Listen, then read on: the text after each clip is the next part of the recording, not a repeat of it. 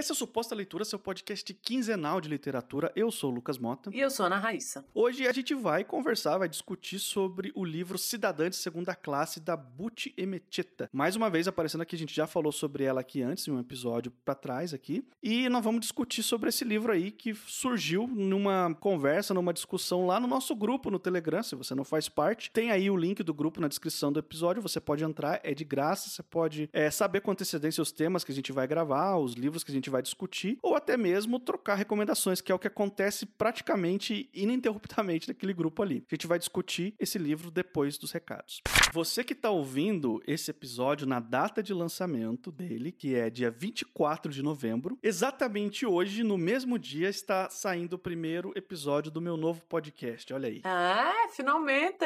Estou surpreso também, não sabia desse, desse recado. Pois é, tô aí há dois anos trabalhando nesse projeto. A Raíssa tá há dois anos guardando esse segredo e finalmente estreou o Jornada do Escritor, que é o meu novo podcast. É um podcast no formato de áudio documentário e cada episódio eu conto a história sobre algum autor consagrado, alguma pessoa muito importante para a história da literatura, com convidados, analisando algumas das obras principais, mas o foco é contar a vida do autor, a gente conhecer esse lado do autor. Os episódios vão ser publicados lá no feed do podcast Os Doze Trabalhos do Escritor, do AJ Oliveira, que já apareceu aqui no Suposta Leitura também. Vai ter o link aí na descrição para você conferir o primeiro episódio que saiu hoje, e o primeiro episódio é de ninguém menos do que a Úrsula K. Le Guin. Quem eu escuto Suposta Leitura há um tempo sabe que eu propagandei essa autora aqui em toda oportunidade e é claro que ela ia ser a número um lá no meu podcast de áudio documentário. Então tá aí a recomendação, corre lá, escuta, tenho certeza que se você gosta aqui do Suposta Leitura, você vai gostar também do Jornada do Escritor.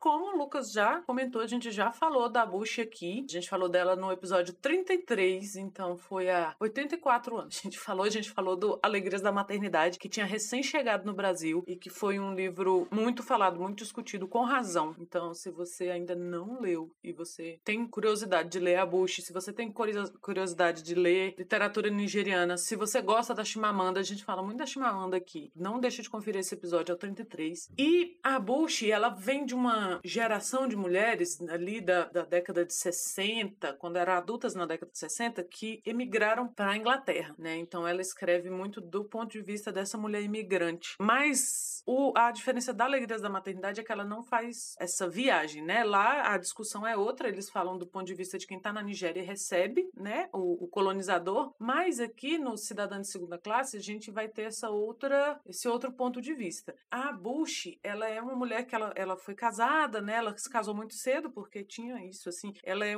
uma das poucas mulheres da sua geração que conseguiram estudar, porque tinha ainda isso muito forte na, na cultura nigeriana de que a mulher ela não tem que estudar, ela, ela tinha que ficar em casa e criar os filhos e em algumas vezes num contexto de poligamia e então o marido tinha várias mulheres, então o, era aquele, aquela estrutura ali. E ela consegue convencer a família, né, que ela tem que estudar e ela acaba conseguindo bolsas, porque ela era uma aluna muito brilhante e ela eventualmente se muda para Inglaterra. E é de lá que ela vai escrever. Ela tem mais de 20 obras, a maior parte romance, alguns romances, como esse que a gente vai falar hoje, são memórias. Ser memórias é diferente de ser biografia, tá? Então não é a biografia dela, mas são memórias. É, ela se baseia na própria vida para escrever esse livro. A Dublinense é, publicou tanto esse livro quanto os outros dela traduzidos pela Hello les Jean, ou Hello les Jean, e os livros, se eu não me engano, já estão na segunda edição, todos os livros da Bush lá na, na Dublinense. A sinopse acompanha bastante o que a Raíssa acabou de falar sobre a vida da autora, porque aqui a gente tem a protagonista que se chama Ada, que é quase como se fosse um alter ego da autora, porque ela tem esse negócio de ter que praticamente ter brigado com algumas tradições da sua família para poder ter o direito de estudar, por exemplo. E depois, quando ela se casa, ela meses depois, ela consegue a oportunidade de ir para Inglaterra com aquela aquela visão de meu Deus, estou indo conseguir uma vida melhor para mim, para minha família, estou indo morar na Europa. E toda aquela coisa que aqui no Brasil a gente conhece bem porque nós também somos um país colonizado, nós também fomos ensinados desde criança de que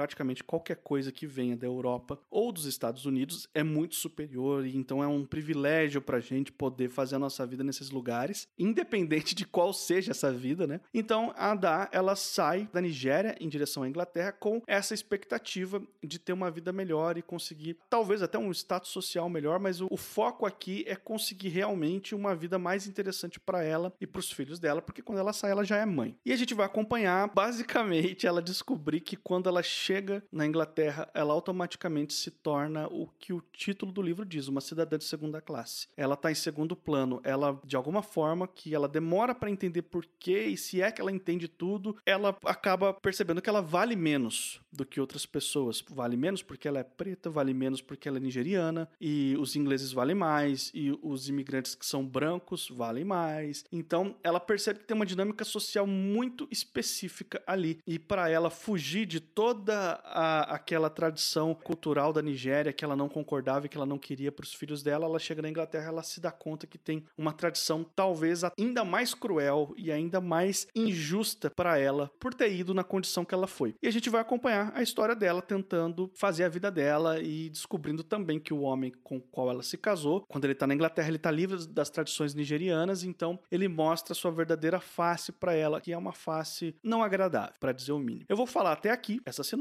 e eu quero avisar também que esse aqui é um episódio de análise, ou seja, a gente pode e vai entrar em alguns detalhes que podem ser considerados spoilers, tá bom? Então, se você se incomoda muito com spoiler, vai lá, lê o livro primeiro, depois você vem aqui escutar o episódio. Se não, segue aí por sua conta e risco. Em alguns momentos aqui no podcast a gente falou de literatura nigeriana, né? É, a gente já trouxe outros autores, a gente já trouxe a Chimamanda umas três vezes e terá mais vezes. Então é uma literatura para a qual a gente tem voltado os olhos, né? A literatura africana e a, especificamente a nigeriana. Esse livro tem uma diferença para mim. Quando a gente falou do próprio Alegrias da Maternidade, que já começa com esse título super irônico, né? Porque é uma mãe se fudendo do início ao fim. E quando a gente falou também do mundo se despedaça, a gente tem uma visão de uma Nigéria quase tribal ainda, naquele, naquele momento em que a Nigéria recebe a colonização com toda a sua fúria. Nesses livros você tem pessoas que tinham, sei lá, algum cargo específico em suas tribos ou, ou vinham de alguma família que tinham alguma importância dentro daquele contexto, dentro daquele recorte, e que elas viram, sabe, pessoas marginalizadas. A, a palavra é essa. É, elas são marginalizadas a partir do momento que a colonização floresce com sua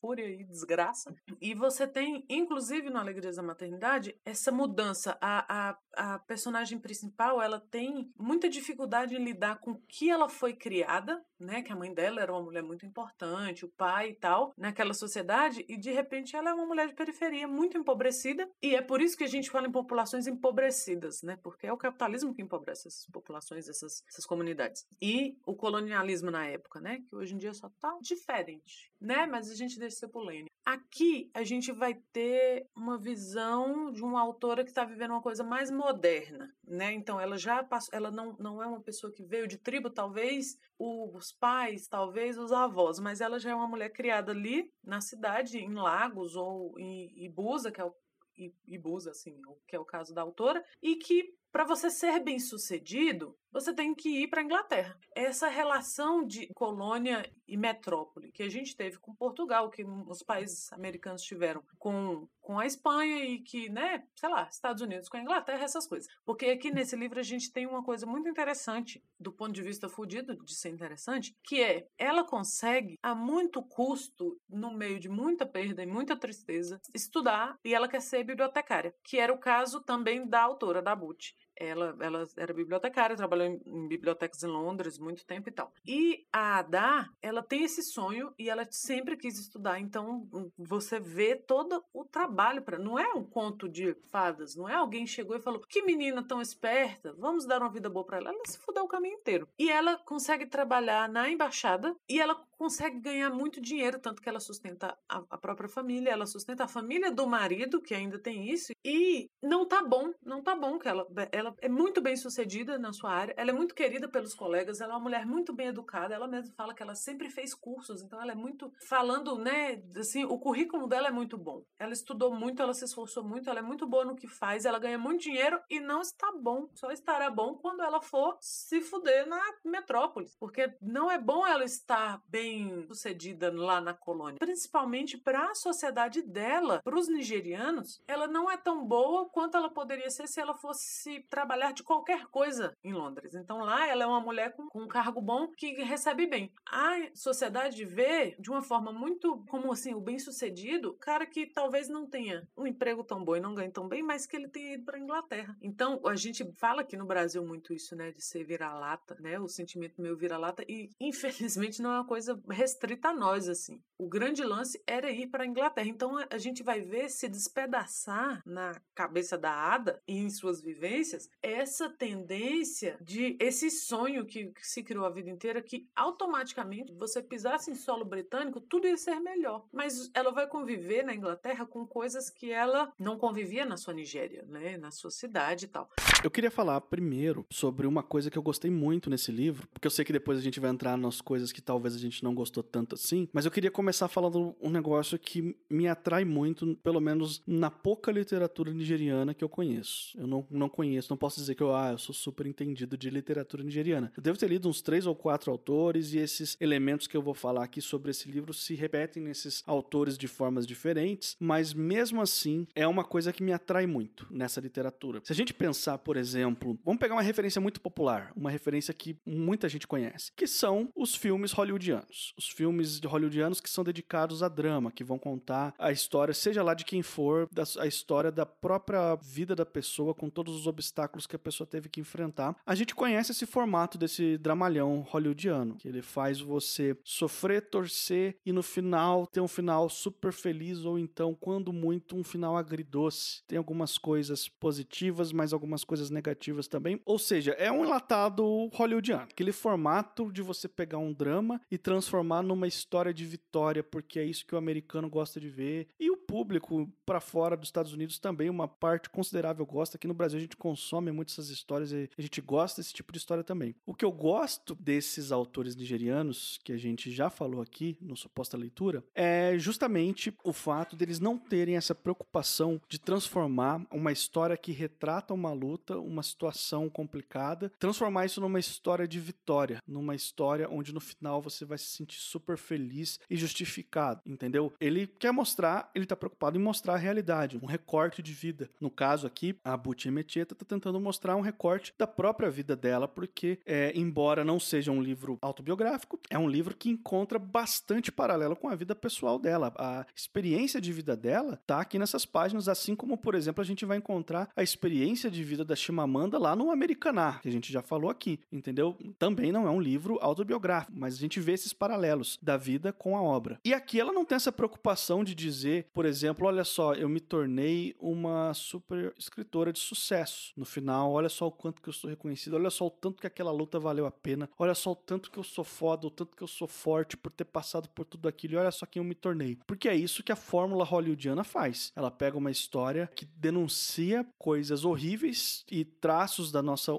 humanidade ou desumanidade ou falta de humanidade e transforma isso numa história de vitória, numa história legal, numa história que a gente talvez se emocione no final e, e vibre no final de alguma forma. E aqui não, ela não tem essa preocupação não. Isso aqui eu não estou escrevendo para elevar o seu espírito de leitor, para fazer você se sentir super feliz e justificado no final. Eu estou te contando uma história que acontece e que parte dela, pelo menos parte dela aconteceu de verdade comigo. E eu quero que você saiba que isso aqui acontece para que a gente possa discutir qual é a origem desses problemas e para que a gente possa falar sobre isso. Então, essa proposta que esse pequeno pedaço de literatura nigeriana que eu conheço traz me agrada muito. E aqui esse livro é o que ele faz de melhor na minha opinião, que é um negócio que a Butch já, já tinha visto ela fazer lá no As Alegrias da Maternidade, mas é que ela faz também, ela mostra, é o dramalhão sem o final feliz, entendeu? Vamos colocar dessa forma para fechar o paralelo que eu tô fazendo com o drama hollywoodiano, é esse drama nigeriano, ele tá muito mais preocupado em contar a verdade para você e, e dizer como que as coisas são, sem ocultar os defeitos da protagonista, isso é muito importante, então a gente sabe muito bem os pensamentos errados que ela tem, as coisas erradas que ela fala, então ela não tem essa preocupação preocupação de transformar a Ada numa super heroína, embora a gente perceba claramente os momentos em que ela é vítima de um pensamento machista, que ela é vítima de um pensamento xenofóbico, racista e um monte de outras coisas que a gente pode colocar aqui, entendeu? Mas a gente não precisa transformar ela num poço de virtude para querer defender os direitos dela e para tomar as dores delas, para ter empatia por ela, entendeu? A gente não precisa transformar ela numa santa para que a gente simplesmente fique do lado dela nessas questões. E isso o livro faz muito bem. É o que eu mais gosto nessa literatura nigeriana que eu tô conhecendo aos poucos. Eles não têm essa preocupação de fazer a gente chegar no final do livro com a nossa moral super ah, elevada, assim, ó, agora sim a gente tem aqui um herói perfeito que venceu toda a injustiça. Não, o mundo é cruel, o mundo é injusto e na maioria dos casos as pessoas vão encarar a crueldade e a injustiça do mundo pro resto da vida delas. Não vai ter um momento que ela vai vencer essa injustiça e daqui para frente ela se torna praticamente um Che Guevara da própria história, entendeu? Ela vai provavelmente encarar a injustiça pro resto da vida, a não ser que ela tenha nascido numa certa cor, a não ser que ela tenha uma família com uma certa quantia de dinheiro, a não ser que ela venha de um determinado país e desse país de uma determinada região específica. Se ela não faz parte desse recorte de vida, provavelmente ela vai ter que encarar a injustiça pro resto da vida dela, não importa as conquistas e as vitórias pessoais que ela alcance. E nesse sentido, esse livro, mais uma vez, entrega isso muito bem. Entrega o, o drama real e não o drama hollywoodiano que vai deixar a gente felizinho no final. É muito interessante isso que você falou, e eu assino embaixo 100%. Eu vejo assim, o drama, esse drama que você chamou de hollywoodiano, vamos chamar de drama neoliberal.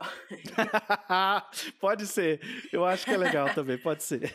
É uma visão de vida do neoliberalismo. É uma coisa assim que justifica o sofrimento pelo qual você passou, querendo ou não. Ele vai justificar o sofrimento pelo qual você passou, ele vai justificar as, as injustiças que você sofreu, ele vai justificar tudo que a sociedade neoliberal entrega pra gente. Por que, que essa sociedade entrega? Miséria, fome, desigualdade, né? Ela entrega isso. E se de alguma forma você conseguiu, em algum momento, é, não, não quero usar a palavra vencer, né? Mas para eles é, seria vencer, se em algum momento você conseguiu sair das estatísticas, do seu recorte, é como se esse sofrimento, ao mostrar aquele final brilhante em que você, como o Lucas falou, o herói perfeito que passou por tudo aquilo, é como se aquilo justificasse. Ah, mas se não fosse o racismo pelo qual você passou, hoje você não seria X. Se não fosse o sofrimento, hoje você não seria aquilo. E não tem que ser assim, que inferno. É o, é o que o Lucas está falando, a gente sempre vai passar por isso. Alguns mais, alguns. Então também não tem Olimpíada. Alguns em certos momentos, alguns em outros, alguns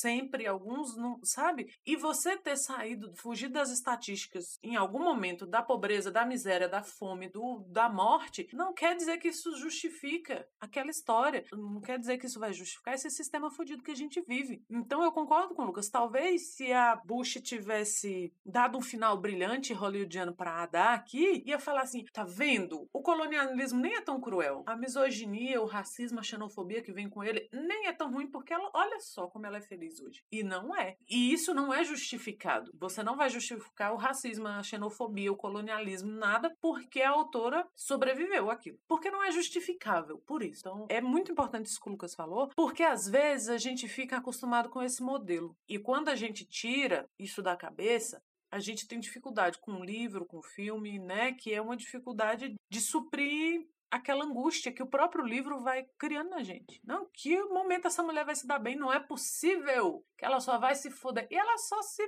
pode. E aí, o que que eu fiz o livro inteiro? Quis parar. Eu mandava mensagem pro Lucas, falei, não vou ler isso aqui não. Chega. isso aconteceu Porque bastante, esse livro. Muito. Falei, não. E, e, chegou os momentos que o Lucas falou assim, quer parar de ler? Vamos ler outra coisa? Aí eu parei, pensei e falei, não. Eu quero ver onde é que ela, que ela quer me, me levar. Você não conta a história de alguém para justificar o sistema, porque o sistema é injustificável. O sistema é imperdoável, porque ele não perdoa também. Então você não tem a redenção do sistema a partir da visão pessoal. E aí, o que, que aconteceu? Agora eu vou me justificar aqui perante os ouvintes. Eu dei duas estrelas para esse livro. E foi uma celeuma. Vou me justificar para os ouvintes, vou prestar contas da nota que eu dei. Vou prestar conta aqui. Não se acostumem com isso. Mas é porque eu acho que a discussão. Quando eu dei duas estrelas, o Lucas falou assim: não quer gravar sobre? Eu falei, a respeito? Eu falei, quero gravar, porque eu quero que a gente. Porque eu acho que tem coisas a serem discutidas. Então, e eu até digo mais, eu vou agradecer que é o Dudu, Eduardo Vasconcelos, está lá no nosso grupo, que é meu amigo da vida inteira, que ele me ajudou a digerir algumas coisas, alguns incômodos que eu tinha com esse livro. Porque ele leu também. Quando ele viu que eu estava sofrendo com esse livro, ele foi uma alma bondosa e pegou o livro para ler. Façam isso com seus amigos, ajudem as pessoas. E eu não gostei de 52% do livro. E aí eu tava sofrendo. E aí o Eduardo pegou o livro para ler. E aí depois a gente discutiu muito sobre esse livro. É, o Lucas ficou só com a parte do sofrimento, porque se a gente discutir muito antes, a gente não grava podcast, né? Então a gente deixa para discutir aqui. E o que que me incomodou? Esse aspecto que o Lucas acabou de falar, eu acabei de endossar, não foi o que me incomodou. Pelo contrário, vocês sabem que é o que a gente gosta aqui nesse podcast, da verdade na nossa cara. O que me incomodou é que, e aí depois são coisas que se justificam, é que, como eu falei lá no início, esse livro ele tem uma visão, ele mostra uma visão a partir de um ponto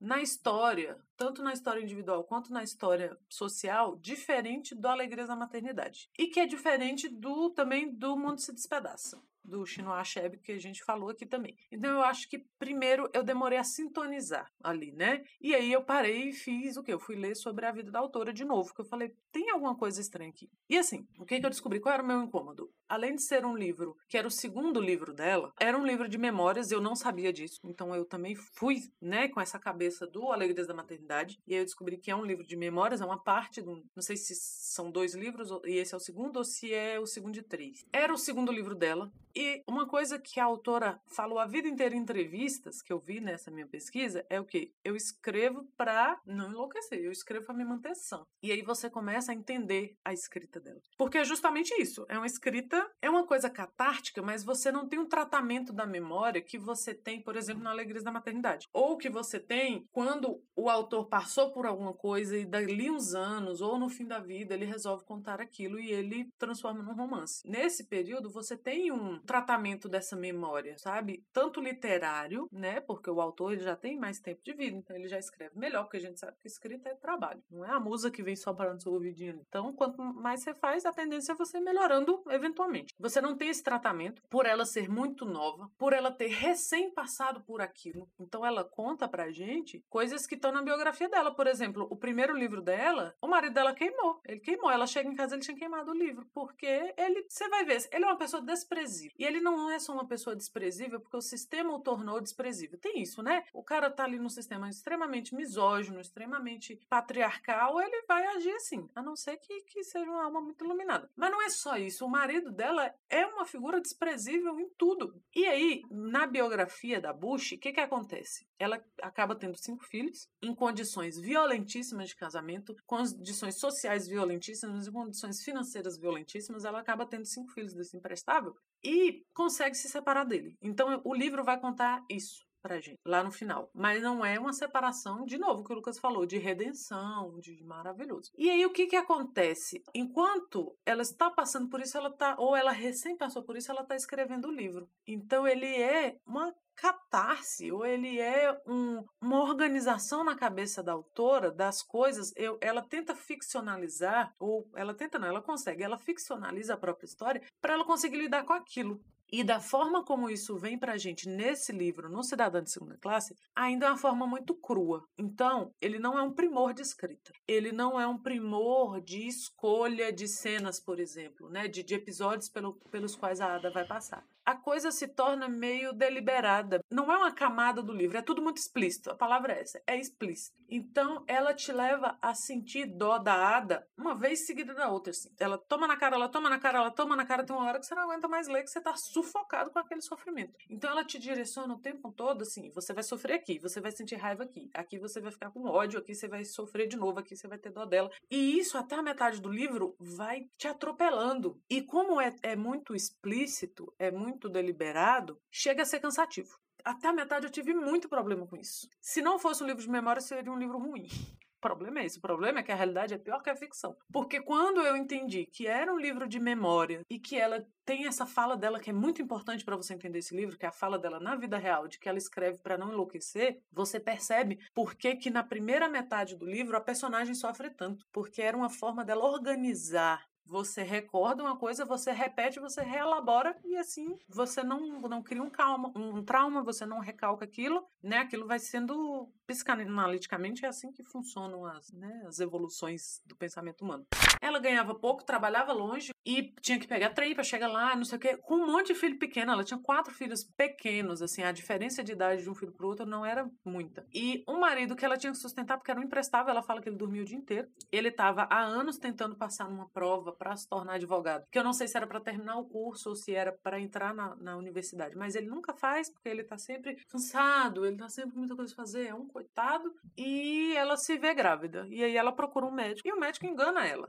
Então ele dá um remédio para ela tomar e ela acha que é abortivo e do momento que ela percebe não é abortivo, ela fica com medo da criança nascer com algum defeito, né? E ela lembra até do episódio da talidomida, que foi uma coisa absurda. Depois, quem lembra desse episódio, assim, de um remédio que, por causa de, de mudança de fórmula, né? Um monte de criança nasceu com deformações e tal. E ela fica morrendo de medo disso, do filho dela nascer doente, a culpa, né? Aspas, seria dela. E o médico percebe a merda que fez. E aí passa a a dar mais uma assistência, né, ali para ela e tal. Então, ela começa a ter agência ela começa a decidir coisas, que ela, onde ela quer trabalhar, o que, que ela quer fazer, se ela quer ter filhos, se ela não quer, o que, que ela vai fazer com os filhos dela a partir dali, que ela quer se separar e tal. E a partir do momento que a autora nos mostra isso, o livro melhora significativamente. E não é, de novo, não melhora porque ela vai vencer lá no final. Porque não vai, porque quando chega na época do Alegrias da Maternidade, uma autora fez esse livro porque uma das filhas dela dessa época desse livro tinha decidido morar com o emprestado do pai. Então vocês veem assim, né?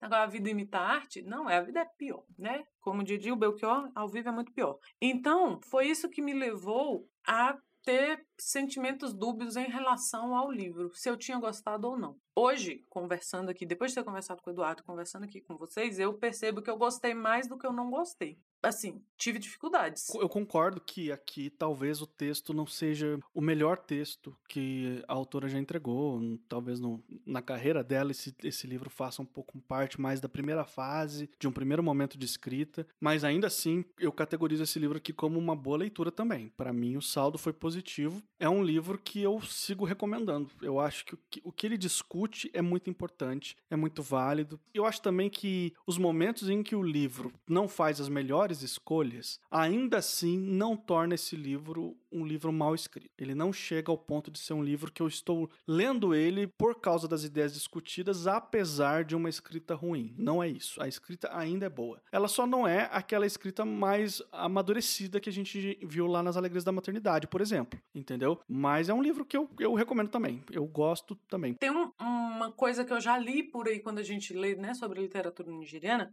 Teve um autor que falou que às vezes a, a literatura nigeriana, e foi o Eduardo que me lembrou dessa fala também, que ela, às vezes, ela fala para dentro, né? É uma literatura nigeriana escrita para nigerianos. E eu acho que tem isso, isso é muito forte em, em, literatura de povos de diáspora. Então, você tem um livro nigeriano que fala com os nigerianos, que é o caso do Mundo se Despedaça, que é o caso da Alegria da Maternidade. A diferença é assim, você tem a literatura nigeriana que fala para dentro, então é, sei lá, um brasileiro falando para brasileiros, um nigeriano público interno e tal. E você tem que é o caso do Cidadão de Segunda Classe, que é uma literatura nigeriana feita para estrangeiros. Ela escreveu para ser publicado na, na Inglaterra. Então ela está falando com ingleses, ela não está falando com nigeriano. Talvez seja por isso que para a gente, quando a gente lê toda a primeira parte que ela fala aqui, que ela repete com muita frequência que, por exemplo, ter uma filha mulher é uma desgraça, porque é só isso, ela chega a usar isso. Ah, mas é só uma menina, é só uma menina, é só uma menina. Para a gente soe meio estranho e às vezes até meio forçado. Pode ser que soe forçado, tipo assim, nossa, né? Ou então quando o marido dela fala que o problema de trazer as mulheres mulheres para a Inglaterra é que elas começam a perceber que elas têm direito. Parece, parece meio deliberado e às vezes até meio bobo, sabe? Assim, meio explícito, meio lógico. Mas é porque é uma nigeriana falando. A gente, como brasileiros, como povo de, peri de periferia do capital, digamos, né? A gente passa por isso também. Então, pra gente é meio óbvio que a misoginia exista, que a xenofobia exista, que o racismo exista. Só que ela estava falando para europeus. As mulheres já estavam num outro patamar que não no,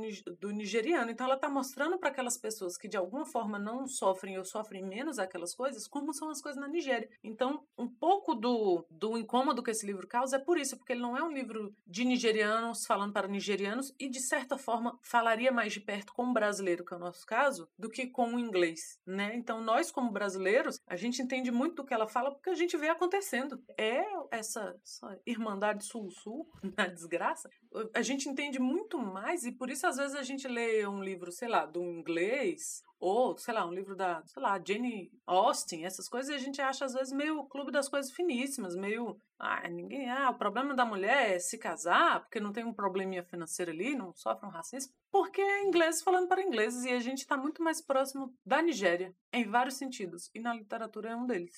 É isso, estamos chegando aqui ao final de mais um episódio. Se por um acaso esse aqui é o primeiro suposta leitura que você está ouvindo, eu quero te lembrar que esse aqui é um podcast quinzenal. A cada 15 dias, sempre às quartas-feiras, sai um episódio novo falando sobre literatura. E para você não perder esses episódios, você pode assinar o nosso feed no aplicativo de podcast da sua preferência. É só procurar por suposta leitura aí, em qualquer um deles, incluindo o Spotify. A gente está nas redes sociais também, então tem um pessoal lá no nosso Telegram, a gente sempre fala, discutindo literatura, dando dicas rindo das coisas, falando mal do governo, que é o, a vibe do Suposta Leitura. Estamos no Twitter e no Instagram também, tudo isso com Suposta Leitura. Eu sou o Lucas Mota, você vai me encontrar no Twitter e no Instagram no arroba mrlucasmota. E eu sou a Ana Raíssa, eu também tô lá no Twitter, é arroba Ana Raíssa, tudo junto, com dois N's, dois R's e dois S's. E daqui 15 dias estamos de volta.